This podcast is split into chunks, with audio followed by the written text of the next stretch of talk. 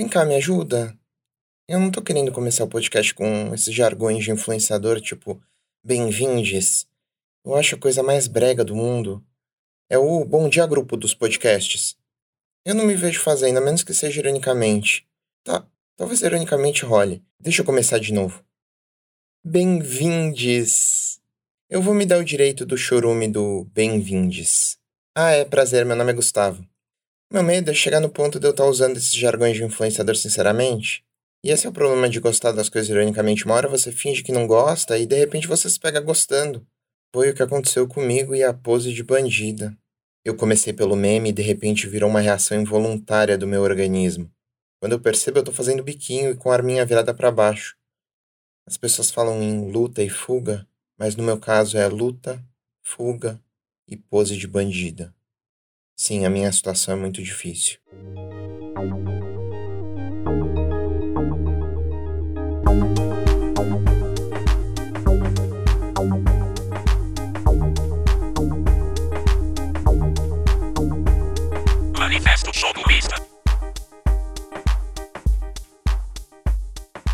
A gente tem muita dificuldade de separar o que é feito ironicamente do que é feito sinceramente. Gostar ironicamente é uma coisa que me interessa muito e é um dos motivos pelos quais eu resolvi criar esse podcast. Eu gosto mesmo de chorume? Ou será que eu só gosto ironicamente? Gostar de algo ironicamente é a porta de entrada para drogas mais pesadas, como gostar de algo sinceramente. Falando em gostar ironicamente, hoje eu quero falar sobre a Tula Luana, ou Web Diva Tula Luana para os íntimos. Está circulando na internet um vídeo relativamente antigo dela, de 8 de dezembro de 2016, em que ela fez um comentário que eu e a internet toda, sinceramente, consideramos racista a respeito da Nicki Minaj. Como pode ser que as pessoas ainda não tenham vergonha de falar o que ela falou? É cruel, é constrangedor, menospreza as pessoas. Foi uma fala que, digamos assim, remonta o darwinismo cultural do nazismo. Sobre esse comentário da Tula, não tem muito debate, é um fato que ela foi violenta. O racismo do Brasil é o pior racismo do planeta, tá ligado? Eu já tava louco de vontade de falar sobre a Tula, mesmo antes disso ter acontecido. Questionar porque ela ficou famosa, como ela se relaciona com os fãs. Eu quero comentar, a partir desse caso da Tula, esse assunto do cancelamento que tá tão em voga. Eu não acho que adianta querer cancelar o cancelamento, do mesmo jeito que o cancelamento em si não adianta. Tula Luana, se você não conhece, é uma influenciadora digital que ficou famosa fazendo vídeo esquentadinho, em que ela reivindicava o direito dela enquanto consumidora. O mais antigo é de um jogo que chama Café Mania, e o primeiro que ficou mais famoso, ou mais infame, é um vídeo sobre um joguinho chamado Colheita Feliz. Esses joguinhos que a Tula curtia são daquele tipo que você gasta a maior parte do seu tempo fazendo o que nos videogames a gente chama de farmar, ou seja, realizando atividades repetitivas. É uma palavra que vem de farm, que é um verbo que significa cultivar ou colher, mas também é um substantivo que significa fazenda. Muitas vezes você tem que esperar até a plantinha crescer ou até a vaquinha crescer para você poder colher ou matar e ganhar moedinhas douradas que você troca por itens.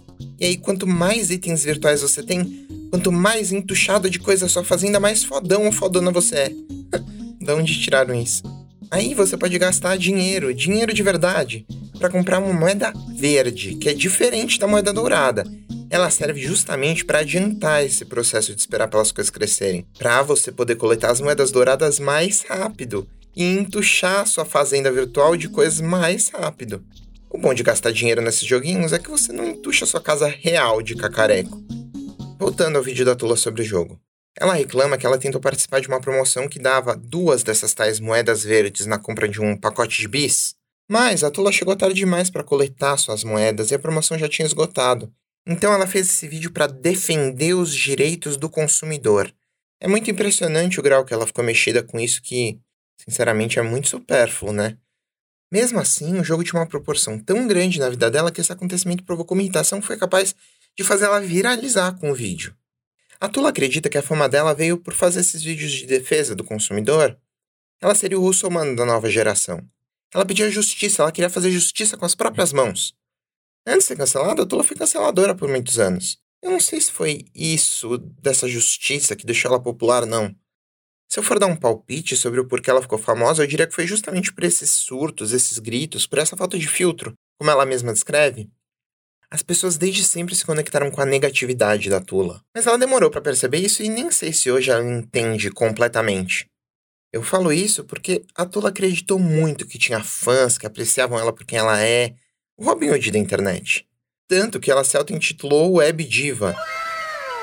A Tula conta que ela foi mal diagnosticada e passou anos tomando o remédio controlado. Esses remédios têm um impacto enorme no humor. Ela fala que foram esses remédios que fizeram ela não ter filtro. E aí, no vídeo de desculpa sobre esse caso que veio à tona agora, ela falou que parou de tomar os remédios. Assim, ela parece mais calma, mais centrada, mais pé no chão, mas ela não demonstra ter a mínima noção sobre a gravidade do que ela falou. O que é uma falta de filtro, senão uma revelação sobre algo que você realmente acredita. Oi, desculpa chegar em você ontem. Eu sei que a gente é amigo há muito tempo, que eu tava bêbado e a bebida. Sabe como é? Mas se não fosse a bebida, olha, isso nunca tinha nem passado pela minha cabeça. Apesar da especificidade do que eu te falei, eu nem lembro muito bem. Acho que eu falei o nome dos nossos filhos: Carla, José, Antônio, Marcinho. Mas assim, foi algo que me veio na hora. Eu tô fazendo umas aulas de improvisação, aí com álcool eu fiquei mais espontâneo. Tava fazendo uma gag, sabe? Um sketch. Espero que você tenha se divertido. Eu acho que eu vou parar de beber, mas se você mudar de ideia, me avisa que eu bebo de novo. Quer dizer, brincadeira. As pessoas adoram essa sem noçãozice dela. Na real, tratam ela como um ratinho de laboratório. Você jura que tá fazendo só pelo experimento, mas na real você quer mesmo enfiar um eletrodo no cérebro do rato e assistir ele se contorcer. As pessoas tinham e têm prazer em ver a Tula sofrer. Assim como a Tula farma as plantinhas no Colheita Feliz, os espectadores da Tula farmam o sofrimento dela. Um ritual de sofrimento que a gente poderia chamar, talvez, de colheita infeliz. Esse é o primeiro motivo que me faz desconfiar um pouco dessa massa de canceladores. A fala da nossa webdiva surgiu no contexto da rapper Nicki Minaj ter feito um comentário sobre uma moradora de rua dita esquizofrênica, que é o mesmo diagnóstico que a Tula conta ter recebido de forma equivocada. Quando ela ouviu isso, na época a Tula acreditava que ela tinha esse diagnóstico, ela se sensibilizou com a moradora de rua. Até aí parece legítimo. Infelizmente, Tula, isso não anula a supremacia branca que está sendo defendida pelo seu comentário. É horrível, mas, gente, não é a primeira nem a segunda vez que ela demonstra essa tendência a um individualismo sem escrúpulos, essa dificuldade insuperável de se colocar no lugar do outro. Ela ficou famosa por esse senso deturpado de justiça, em que o surto, caos é mais importante do que aquilo que é dito. A Tula acreditou que, como sempre, passaria batido o que ela disse e as pessoas só iam ligar para o como ela disse, que é o que sempre aconteceu. Nesse caso que eu citei, a justiça está indo contra uma empresa. Até aí eu acho ok. É, não acho que vai mudar muita coisa, mas beleza, vai lá, entendeu? Mas ela usa essa violência justiceira contra outras pessoas. E já aconteceu várias vezes, aconteceu com a Gretchen, com a Pablo Vittar. E aí, não sendo nem a primeira nem a segunda vez que ela demonstra esse tipo de violência, por que só agora que o negócio ferveu? O que mudou para todo mundo querer criticar ela agora? E eu pergunto isso justamente porque o vídeo é de 2016. Para mim parece que é muito mais uma questão de cada um querendo limpar sua barra, querendo se desassociar do fato de ter ficado anos usando a tula de meme. Não seria nem a primeira nem a última vez que a internet faz isso.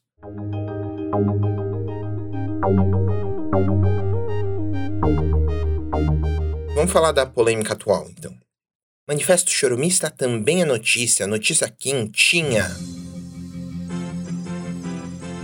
Esse cancelamento só rolou uns dois meses atrás, então a pauta ainda tá quente. Quente igual o vídeo de 2016 que surgiu agora. Eu queria saber quem foi a pessoa que gastou o tempo dela maratonando a Tula Luana. Como que esse vídeo veio à tona? Eu não consigo assistir 15 minutos, imagina a vontade que precisa ter para aguentar ver de 2021 até 2016. Mas assim, eu não conheço a pessoa que redescobriu o vídeo, eu não vou fazer nenhuma suposição sobre ela. Eu quero acreditar que essa pessoa fez isso na melhor das intenções. Ela estava querendo que a Tula perdesse esse palco que ela tem para falar bobagem. Que não estava com nenhuma intenção de fazer exatamente o que a Tula faz, de promover a justiça com as próprias mãos. Aí a gente entra no assunto da importância do cancelamento. Eu tenho visto bastante o debate sobre o porquê o cancelamento é ruim.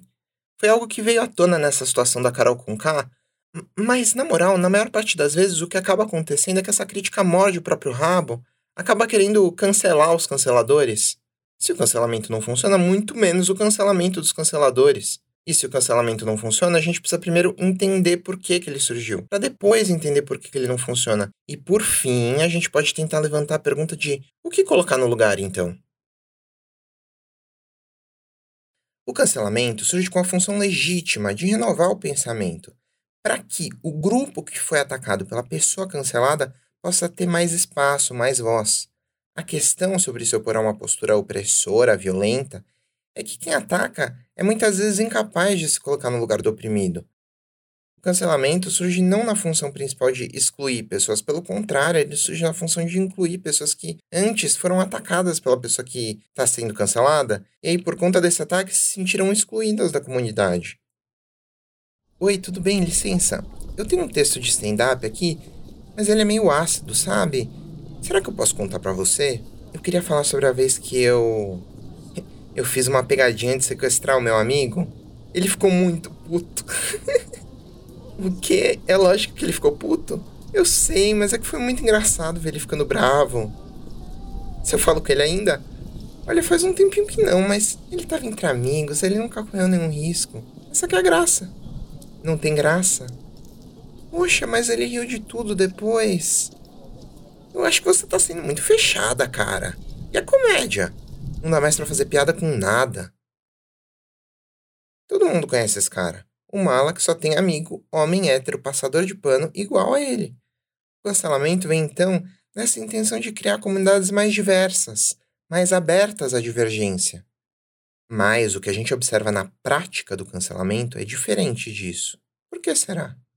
Para tentar responder isso, eu vou contar um caso aqui de uma pessoa que eu admiro muito, a Natalie Wynn, do canal do YouTube ContraPoints, que foi cancelada nas redes sociais em 2019 ela fez um vídeo em resposta a essa experiência do cancelamento, que chama Canceling, e ela conta a experiência dela com o fenômeno.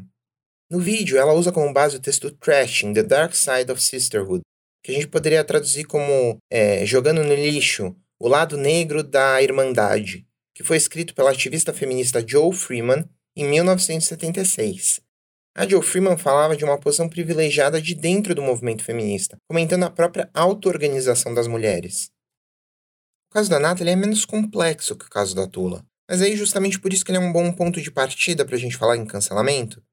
A Nathalie é transexual e registrou o percurso de transição dela no canal do YouTube. Num desses registros, ela pediu para um ator pornô transexual fazer uma narração num dos vídeos dela. E aí parte do público ficou revoltado porque esse ator tinha feito os comentários antiquados, defendendo um discurso que já foi superado pela comunidade trans, por ser um discurso que exclui alguns jeitos de ser trans.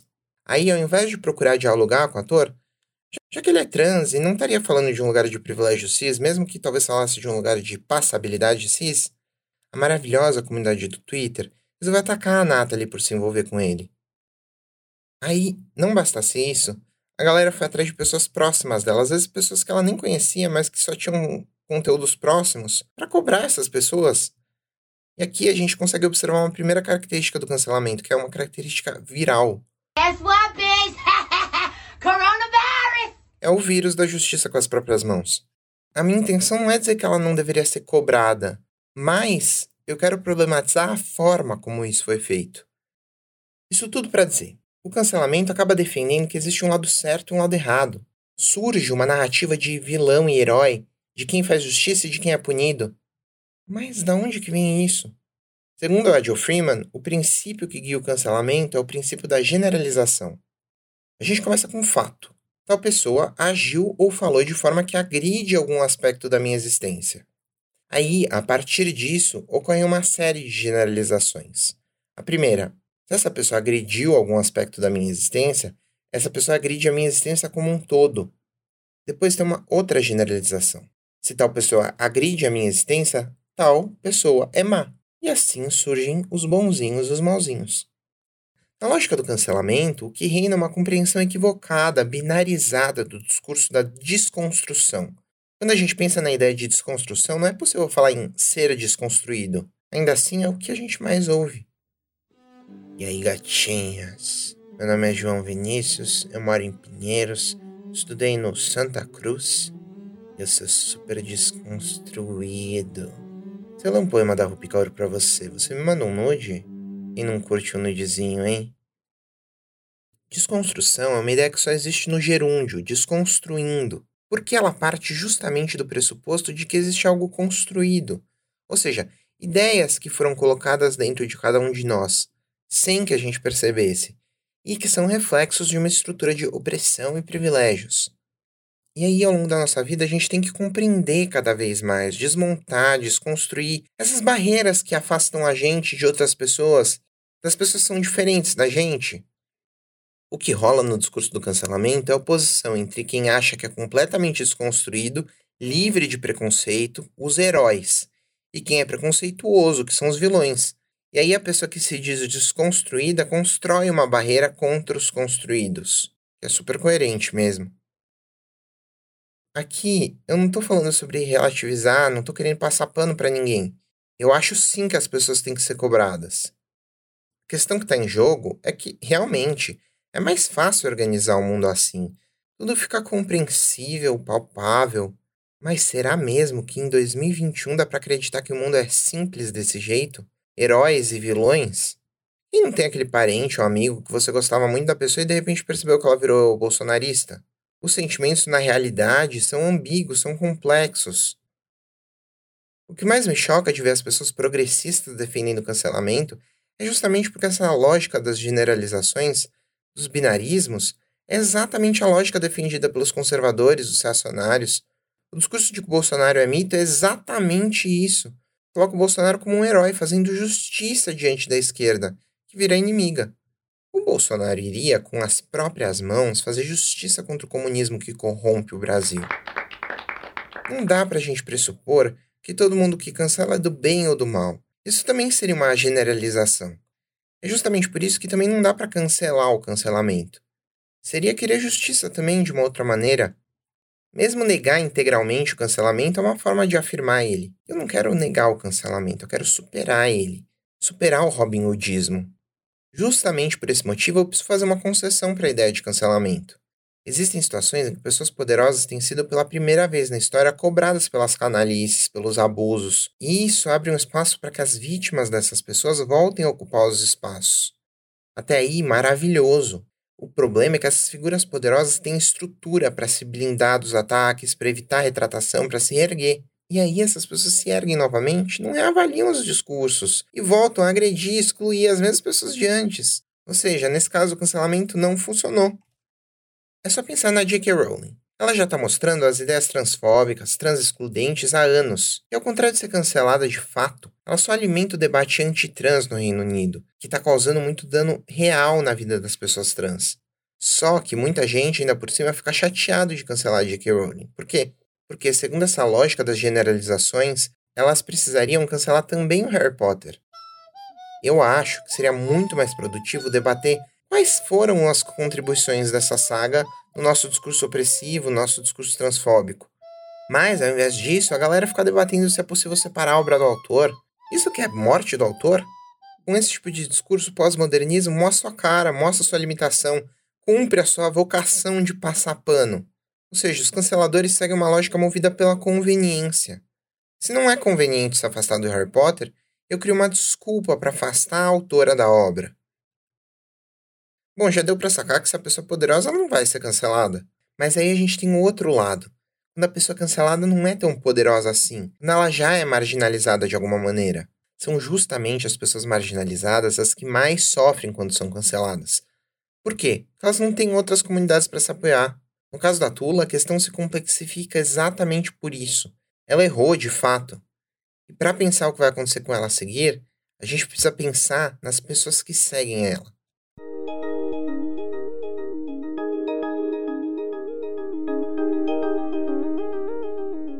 Como eu já falei, a galera começou a seguir a Tula não por gostar dela exatamente, nem mesmo por se sentir injustiçado pelas críticas. As pessoas começaram a seguir ela por gostar de assistir o escândalo, o chilique, a falta de equilíbrio, a falta de pé no chão. E tudo isso, na frequência e na amplitude que acontece com a Tula, é sinal de uma mente que está pouco saudável, de uma mente que está fragilizada. Se ela procura se controlar, se ela procura encontrar saída para se acalmar, não tem vídeo. Sem vídeo não tem web diva. E aí a Tula fica desempregada. O sustento da Tula é diretamente proporcional ao quanto ela sai do eixo. A Tula tem um emprego que é pago através da monetização dos vídeos não pelos fãs, mas pelos antifãs. Quem gosta da Tula gosta ironicamente. Gosta mesmo de vê-la sofrer, se desesperar. A Tula fez uma carreira com isso e atualmente depende disso para viver. O que está acontecendo é que a Tula está sendo cancelada pela única comunidade que ela tem. E é esse alerta que a Jill Freeman faz, de que as pessoas vulneráveis ficam ainda mais vulneráveis na situação do cancelamento. A ativista Preta Ferreira falou numa entrevista recente que as pessoas negras já nascem canceladas. Como eu já falei, eu acho as afirmações que a Tula fez um absurdo. Acho que contém uma violência racista, uma violência que ataca pessoas negras. E assim, eu não tô fazendo nenhuma acusação, porque a própria Tula admitiu isso, mesmo sem entender exatamente. O que eu quero saber é porque essas pessoas que deram palco para ela todos esses anos, às custas da saúde mental dela, não são responsabilizadas também. Se eu for dar meu palpite, eu diria que é porque justamente essas pessoas que são as canceladoras são elas que estão mais do que querendo, elas estão precisando se afastar das risadas que já deram às custas da Tula. Estão precisando se afastar de todos os memes que já postaram. Memes que normalmente mostram a Tula gritando num momento de vulnerabilidade, reatividade. As pessoas precisam se afastar porque se elas defendem o cancelamento, elas precisam cancelar para não serem canceladas elas precisam ser do grupo dos justiceiros, porque senão elas vão ser do grupo dos vilões. É uma lógica primitiva da luta e fuga, do matar ou morrer. Os canceladores precisam se afastar da Tula, inclusive, para ocultar a própria violência que eles cometeram contra ela. Então tá, Gustavo, o que colocar no lugar do cancelamento, então? Primeira coisa, não existe consumo ético dentro do capitalismo. Não importa se você vai cancelar ou não a Tula Luana. A opressão racista vai continuar independente disso. Por isso, minha sugestão é, ao invés da gente se preocupar em perseguir indivíduos, que tal a gente atacar as próprias instituições? O movimento estadunidense Black Lives Matter, por exemplo, é um movimento que supera essa lógica do cancelamento. Tanto isso é verdade que, na ocasião da prisão do policial que assassinou George Floyd, o discurso que eu vi predominar foi: Isso é um passo importante, mas o Floyd não volta mais e a luta não acabou. A luta não acabou justamente porque ela não é por justiça, ou seja, não é contra o policial, mas é contra a polícia, contra o exército, contra o governo, contra todas as instituições que criam condições para que situações como essa aconteçam diariamente. E essa mesma lógica vale não só para os Estados Unidos, mas vale muito também para a gente aqui no Brasil. Ok, então o que a gente pode fazer ao invés de cobrar a própria Tula Luana? A gente pode cobrar o YouTube. Podemos perguntar por que, que eles mantêm no ar conteúdos abertamente racistas. Podemos. Mas, de novo, isso não vai resolver a questão. Qual que é o nosso objetivo com o cancelamento? É a desconstrução? Então por que a gente não começa pela gente, pelas pessoas ao nosso redor? Bora parar de dar palco pra Tula, mas bora entender os nossos próprios gostos irônicos. Se uma pessoa sente um prazer sádico em assistir a Tula Luana, se gosta de rir do sofrimento dela, não sei se isso é gostar ironicamente, acho que isso é gostar verdadeiramente ver o outro sofrer. Ou seja, resolve parar de usar os memes da Tula Luana? Não, isso não muda nada. Para a sociedade, pode contribuir é se organizar coletivamente contra as estruturas de poder. Individualmente, o que pode ajudar é questionar nossos gostos, procurar um consumo ético não porque vai mudar o mundo, mas porque pode mudar a gente mesmo. Porque se afastar desse tipo de conteúdo pode ajudar a gente a ficar menos anestesiado com relação ao mundo, menos imerso e por isso mais atento e mais crítico. Vale comentar que muita coisa que eu falei nesse episódio serve também para pensar o bolsonarismo. Que são os bolsonaristas senão uma massa de pessoas anestesiadas politicamente, movidas por um senso de justiça que acaba levando a um sadismo? Bolsonarismo e cancelamento tem tudo a ver. E, igualzinho no cancelamento, quem tem grana não sofre, tá indo se vacinar nos States, meu amor. Enquanto isso, a gente tem ao menos 450 mil vidas que, sem estrutura para se defender, foram canceladas.